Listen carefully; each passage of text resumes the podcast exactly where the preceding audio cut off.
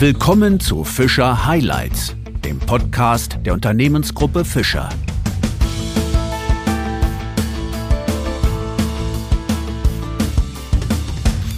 Zu einer neuen Ausgabe von Fischer Highlights begrüße ich Sie sehr herzlich. In unserem heutigen Gespräch geht es um die künstliche Intelligenz.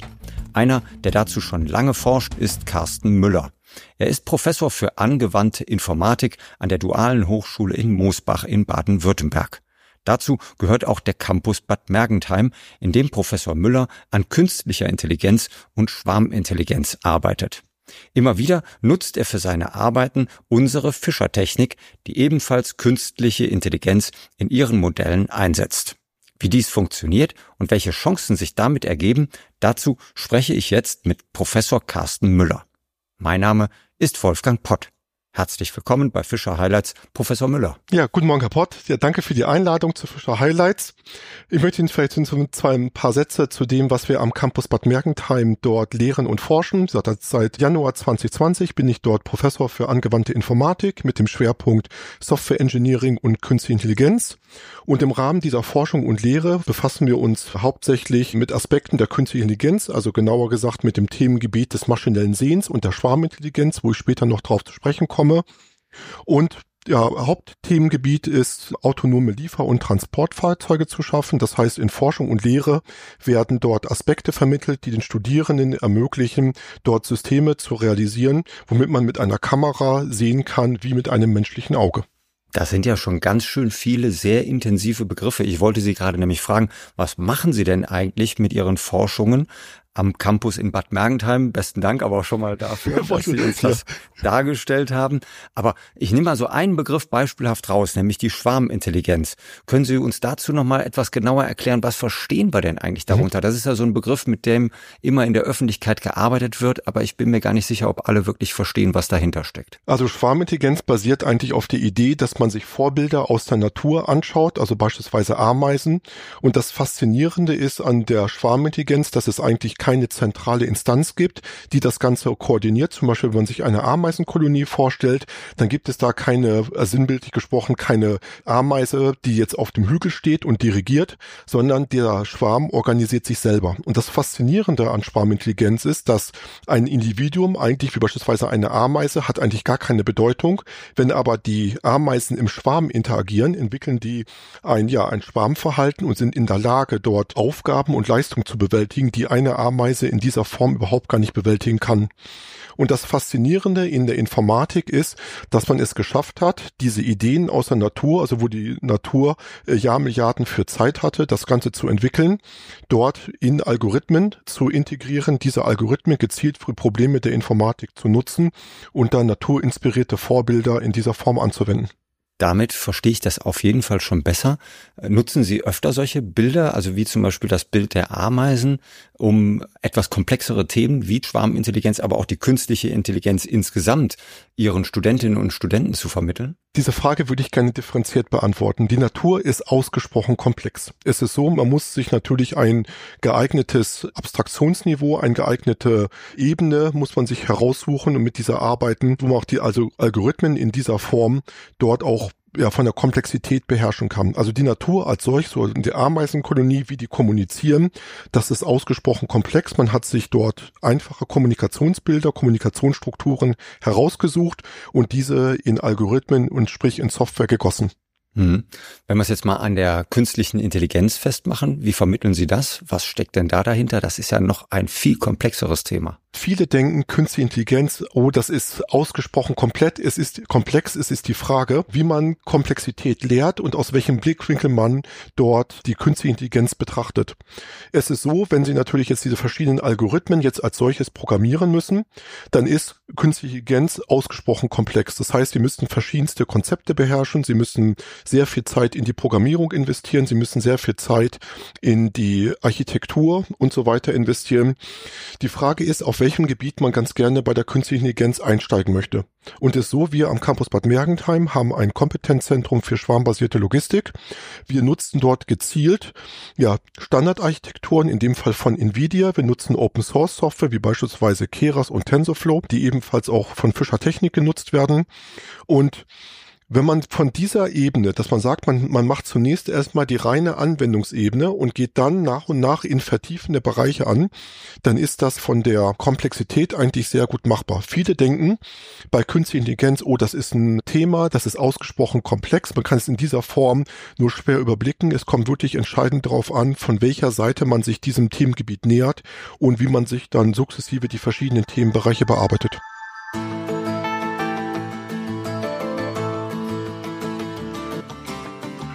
Sie hatten es gerade gesagt und so sind wir dann auch hier heute zusammengekommen, dass Sie auch Fischertechnikmodelle nutzen zur Verdeutlichung von künstlicher Intelligenz.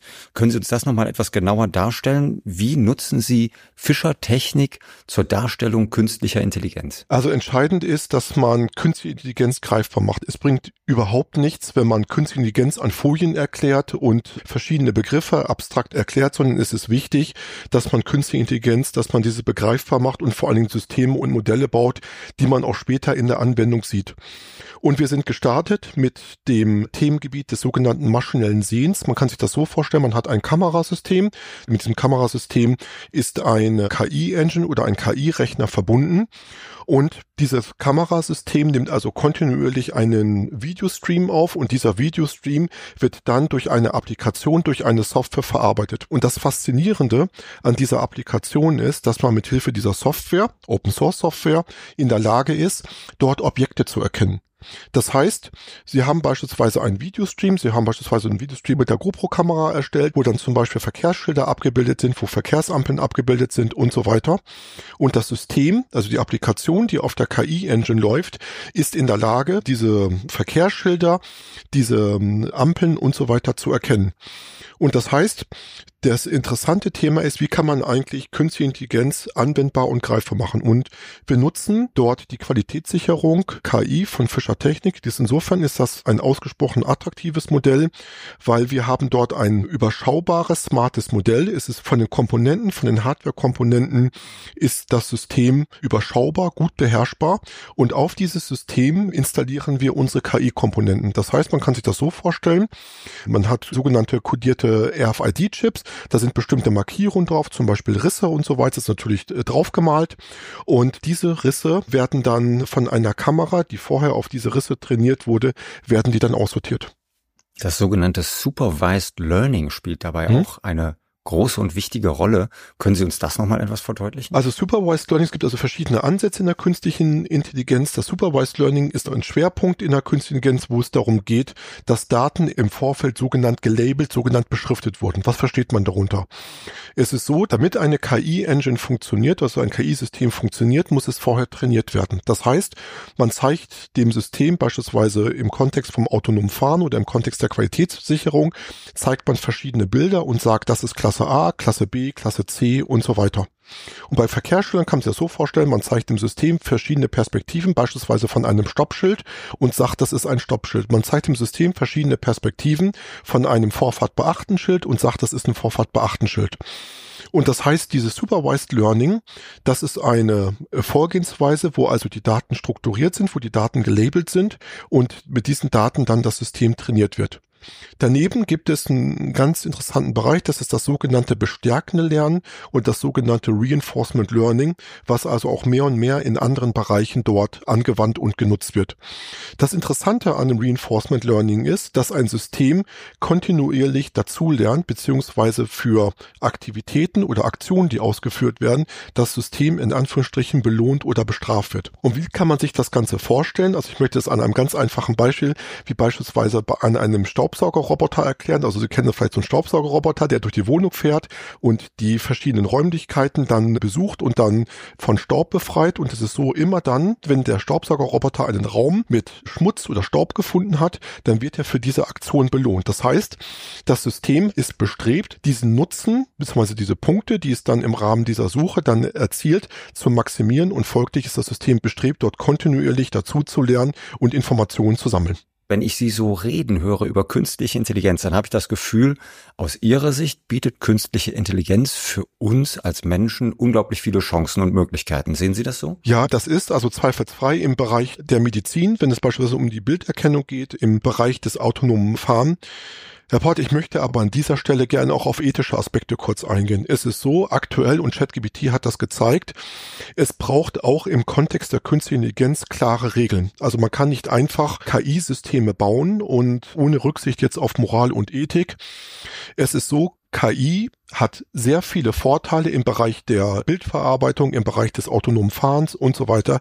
KI, und das muss man ganz offen so sagen, hat auch eine ganze Menge Schattenseiten. Es ist so, speziell im Bereich der künstlichen Intelligenz gibt es einen Bereich, der heißt Explainable AI oder Erklären der KI, in dem man versucht, KI-Systeme begreifbar zu machen. Und es ist so, man muss sich wirklich Gedanken machen, wo die Reise im künstlichen Intelligenz hingeht, vor allen Dingen, welche Bereiche man mit der künstlichen Intelligenz äh, durchdringen möchte. Und ein wesentlicher Thema ist im Bereich der künstlichen Intelligenz, inwieweit man ja technisch gewillt ist, Systemen oder Maschinen ein sogenanntes Bewusstsein beizubringen. Und man muss sich das so vorstellen, kann man sagen, na ja, Herr Müller, das Thema Bewusstsein, na und, dann hat eine Maschine ein Bewusstsein über die Umgebung und so weiter. Das ist eine ganz fundamentale Frage, Herr Pott. Weil sobald Sie Maschinen haben, die ein Bewusstsein entwickeln, die sich kontinuierlich weiterentwickeln, ist eine zentrale Frage, was das für Auswirkungen hat auf die Arbeitswelt beziehungsweise auf die Tätigkeit, die wir von morgen machen. Und diese Aspekte sollte man genauest berücksichtigen und vor allen Dingen sich Gedanken machen, welche Bereiche möchte man technisch mit KI durchdringen. Da gibt es eine ganze Menge, aber welche Bereiche möchte man eventuell nicht in dieser Form so tief durchdringen, wo es aufgrund von ethischer, moralischer Aspekte ein bestimmtes Regelwerk bedarf. Da wollte ich Sie gerade fragen, wer gibt uns denn die Regeln vor? Ja, Herr Pott, das ist eine schwierige Frage. Es ist so, nach meiner Ansicht, also das ist meine persönliche Meinung, müssten sich die Global Player, also verschiedenste Unternehmen, Institutionen und so weiter zusammensetzen und dort Standards entwickeln. Die Frage ist, ob diese Unternehmen, genau gesagt, ob diese Länder in dieser Form überhaupt gewillt sind, dort in irgendwelchen Standards zu folgen. Es geht dort um viel Geld, es geht dort um eine technologische Vorreiterrolle, es geht dort um Marktanteile und so weiter. Und die Frage ist, ob Unternehmen und Länder gewillt sind, dort sich in Anführungsstrichen Regularien zu unterwerfen und gegebenenfalls technischen Fortschritt dort aufzugeben.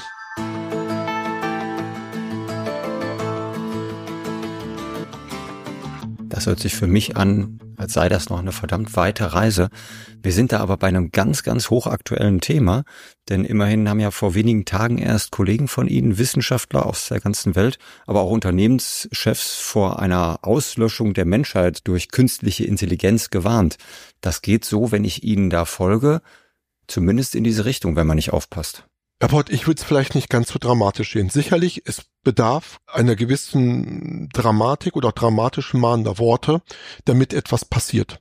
Es ist so, ich würde jetzt nicht von der Auslöschung der Menschheit sprechen. Es ist einfach eine entscheidende Frage, in welchen Szenarien man künstliche Intelligenz Im militärischen Bereich nutzt sicherlich, da gibt es dort Gefahren, Risiken der wirklich der Auslöschung, das mit Fake News und so weiter, dass man dort ja Wissen produziert, was für Risiken, für Spannungen sorgt, unbenommen.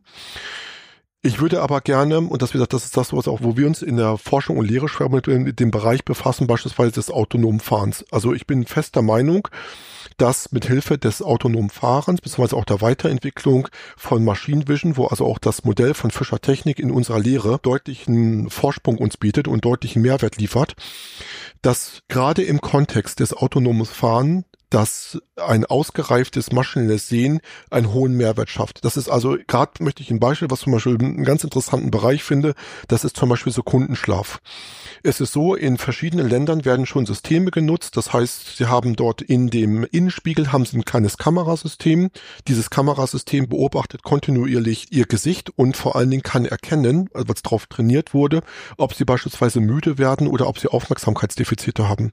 Das heißt, und sobald das System feststellt, dass sie, also gerade wenn zum Beispiel nachts fahren, dass sie müde werden, Sekundenschlaf und sie haben dann ein autonomes Fahrzeug, dann kann zum Beispiel dieses autonome Fahrzeug wirklich kontrolliert an den nächsten Parkplatz gefahren werden, was natürlich schwere Unfälle vermeidet. Und ich finde gerade solche Bereiche, das sind wichtige Bereiche, wo es wirklich darum geht, dass in dem Kontext das Autofahren, Lieferketten dort sicherer zu machen, das finde ich wichtige Aspekte, die dort betrachtet werden sollten.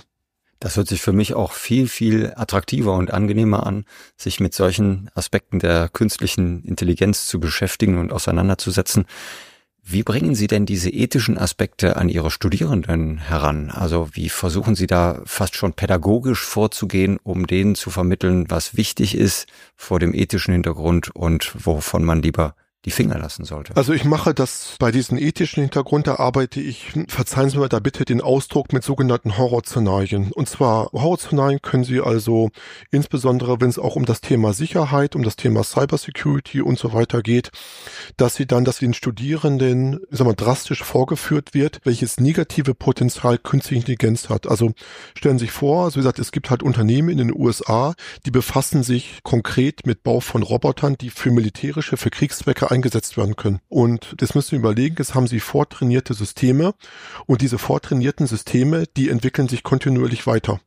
Jetzt müssen Sie überlegen, jetzt haben Sie jetzt in Anführungsstrichen eine Armee aus diesen trainierten Robotersystemen und man kann sich dann ja vorstellen, wenn die in die falschen Hände, beziehungsweise wenn die also nicht optimal dort konfiguriert und eingestellt sind, können sich ja vorstellen, was man mit solchen Systemen machen kann. Wenn man sich das an solchen Aspekten, sich diese ethisch-moralen Aspekte vorführt, ich glaube, daran kann man das ganz gut dran verdeutlichen. Also ich sag's Ihnen, da ist es mir viel, viel lieber, wenn wir uns auf künstliche Intelligenz im Zusammenhang mit Fischertechnik konzentrieren. Da denke ich, äh, darf ich für uns beide sprechen, haben wir ein viel besseres ja, Gefühl, oder? Deutlich, deutlich. Ja, das auf jeden Fall.